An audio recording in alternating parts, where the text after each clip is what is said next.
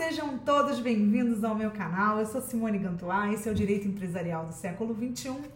E hoje eu vou falar um pouquinho sobre um tema que não é direito empresarial, embora a gente fale aqui muito de direito empresarial, e a gente vai falar indiretamente sobre carreira, porque na verdade o, te o tema de hoje tem relação com a sua carreira, com a sua formação na sua carreira mas foi inspirada na conclusão da minha leitura desse livro aqui, A Tirania do Mérito, do Michael Sanders. Eu até demorei bastante a ler esse livro, porque eu tinha tanta leitura pendente, mas eu falei, nossa, semana eu termino de ler esse livro.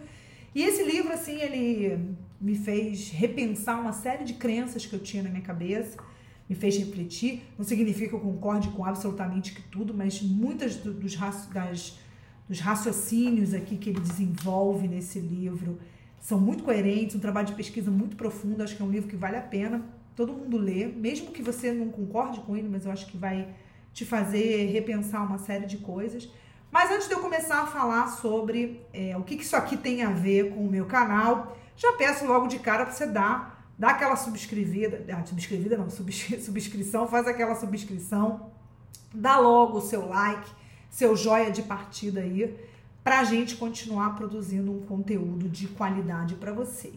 Então vamos lá, vamos falar um pouquinho do que que eu, o livro fala, né, tirania do mérito. E ele fala muito sobre a questão da meritocracia, né? E isso é, uma, é um discurso retórico que a gente já vem ouvindo há muito tempo. E aqui a gente fala sobre carreira, não é, não é verdade? É, a gente sempre tem a ideia de que que a carreira ela se desenvolve com igualdade de oportunidades. Eu acho que esse livro aqui ele vai, obviamente, ele é um livro que é escrito sob a perspectiva do direito do, da sociedade norte-americana, mas eu acho que a gente se espelha muito neles e repete alguns erros que eles cometem. E aqui tem muito de Brasil também. Né? Então a gente também vive, embora a gente não viva o sonho americano, a gente tem aqui no Brasil a ideia de que as oportunidades são iguais para todos, de uma certa maneira, embora a gente não tenha esse mito tão, tão arraigado na cultura como os americanos têm.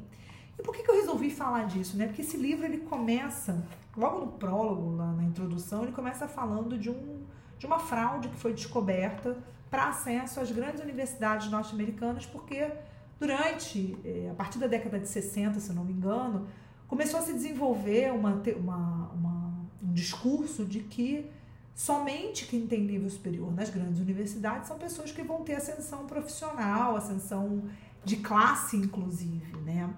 E, e aí, é, junto com isso, veio o discurso de que qualquer pessoa que tenha habilidades, elas podem conseguir chegar no mesmo lugar, porque as oportunidades são iguais para todos, só que não são.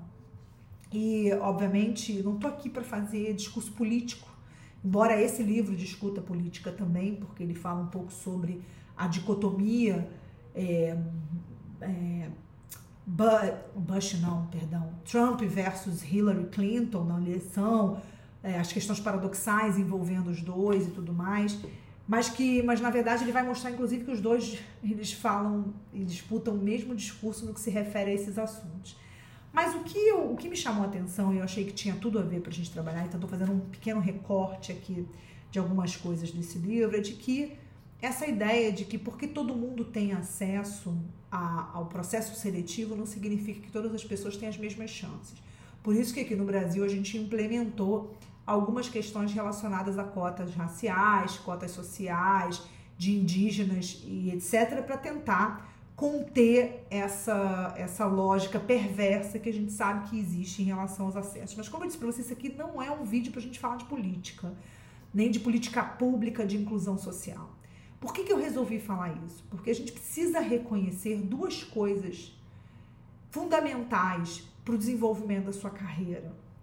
Primeiro, que se você não nasceu entre os privilegiados na tua carreira, é, não dá para você se enganar e achar que tudo serão flores, né? Que tudo vai ser perfeito na sua carreira, que você vai sair da faculdade, vai entrar na faculdade, vai fazer um estágio muito legal, você vai ser efetivado e vai continuar, porque na maioria dos casos não é isso que acontece. Então, assim, quando a gente trabalha com dados reais, a nossa reação diante deles, né? E a nossa relação com essa, com essa realidade, ela muda. Porque se a gente ficar se enganando, a gente vai ficar frustrado, porque a gente vai achar que a gente é ruim. E esse é, esse é o lado perverso da, da meritocracia. Porque essas pessoas que nascem dez passos à frente dos outros e não reconhecem que nascem dez passos na frente dos outros, e essas pessoas que. Eu não estou dizendo, nem estou julgando, dizendo que elas não aproveitaram as oportunidades. Eu quero deixar isso claro. Mas elas têm que reconhecer que elas nasceram dez passos à frente dos outros e que isso coloca essas outras pessoas numa posição de desvantagem. E ao contrário, quando você trabalha com essa ideia de meritocracia, ela joga a pessoa que tem mais dificuldade, que enfrentou mais dificuldades na carreira, ela coloca essa pessoa como se essa pessoa fosse fraca, como se essa pessoa fosse uma pessoa é, é, incapaz. E eles se colocam numa posição de arrogância. E isso é muito perigoso, principalmente se você que está ouvindo esse podcast, esse vídeo aqui no YouTube, se você é uma das pessoas que enfrenta essa dificuldade. Então, se você né, é uma pessoa que veio de uma classe social mais desfavorecida, se você nasceu preto, se você nasceu pobre, no periferia e você quer construir uma carreira jurídica, você precisa saber que o seu caminho é mais difícil. E você precisa saber, inclusive, que muitas vezes empreender na advocacia pode ser seu único caminho para você advogar, se esse é o seu sonho. Eu não estou aqui para destruir sonhos, tá? Eu sou uma pessoa que eu também enfrentei algumas dificuldades na minha carreira e eu não tinha é, essa percepção dessa lógica, tá? Esse livro me fez refletir porque é, embora eu me considere uma pessoa que levou muito tempo para perceber que uma parte do que eu tinha que fazer dependia de mim também, né? Que, que eu, eu fui na crença de que eu terminava a faculdade, as coisas iam acontecer, o que geralmente acontece muito na cabeça das pessoas, e isso não é solução. Mas eu quero principalmente que, que você situe que seu caminho vai ser mais difícil, sim.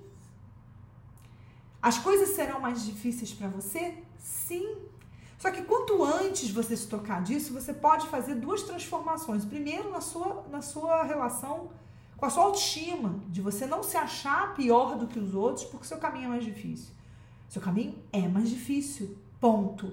Como que eu posso fazer para tentar superar ou neutralizar essas dificuldades? Acho que é essa, essa que é a questão, essa reflexão que eu queria trazer, que acho que tem a ver um pouco com o que eu falo aqui em relação à construção da carreira.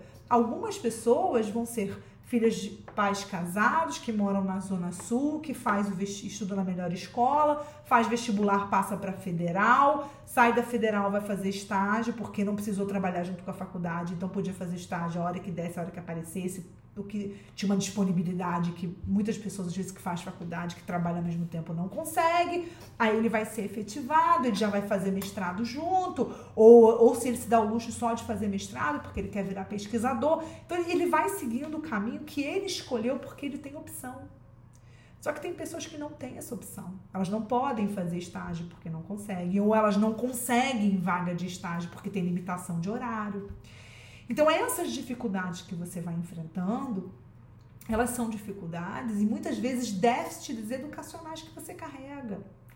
Então você precisa entender que o teu caminho, além de ser mais difícil, pode ser que você tenha arestas a parar em outras áreas que não são necessariamente a área acadêmica que você está seguindo.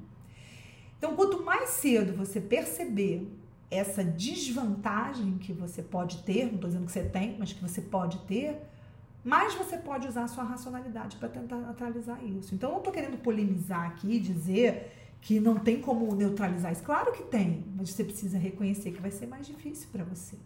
A gente tem um, um, trecho aqui do livro que eu até marquei, que ele fala assim: o sonho americano está vivo, bem e morando em Copenhague. E por que isso? Porque o ambiente de Copenhague, você na, na, na Dinamarca, onde você tem a, a, a, sensação de igualdade ela é realmente muito mais real. Não estou dizendo que é perfeita, mas ela é muito mais real. Essa sensação de, de competitividade excessiva que vem sendo disseminada no, no direito norte, no, no ambiente norte-americano, ela não acontece tanto. Então você consegue viver num ambiente mais solidário, mais próspero, de pessoas realmente é, realmente mais predispostas a, a se solidarizar. Tem um, um, trecho aqui do livro que eu li muito, é, quer ver, que que eu li e me deu assim uma uma, uma, é, uma, uma questão assim, que acho que já está mais na, na, na, parte de conclusão do livro, que diz assim,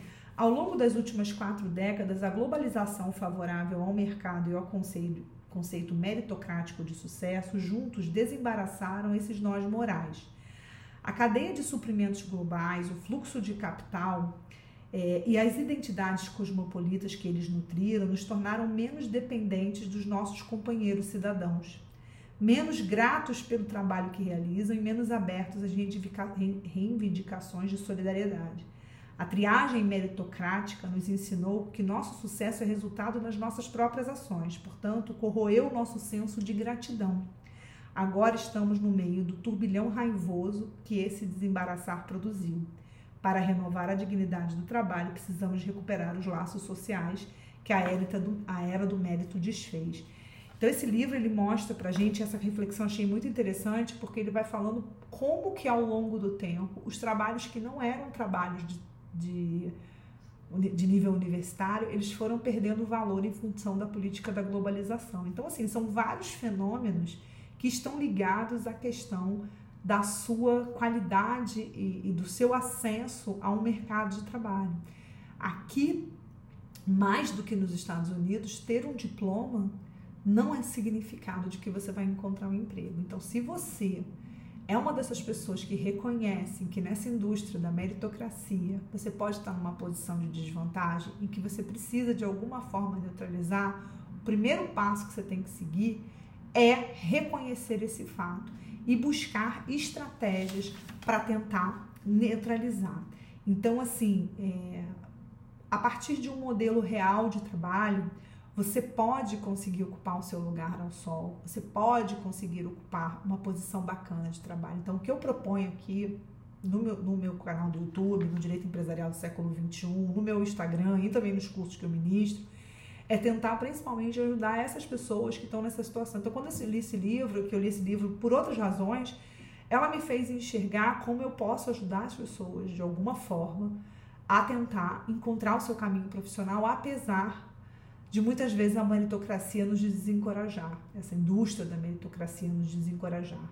Então, assim, eu convido vocês que estão assistindo esse, esse vídeo, que vocês gostaram, que me sigam no Instagram. Eu falo muito de carreira mesmo, mas hoje foi um tema mais pesado, né? um tema mais reflexivo. Mas eu realmente, eu, eu às vezes acho que a gente precisa trazer para o nível de consciência das pessoas a realidade das coisas. E a meritocracia, ela coloca muitas pessoas em posições de extrema vantagem, de escolhas inclusive, que muitas pessoas não têm sequer a chance de escolher. Então, se você está dessas pessoas que conseguiu chegar numa universidade, mas não teve boas escolhas, né, não teve chance, e você quer se dar uma chance, segue aqui o canal, dá o seu like, dá o seu joinha para a gente continuar podendo ajudar você com esse vídeo e com outros que ainda virão por aí. Até a próxima, até a próxima quinta. Tchau!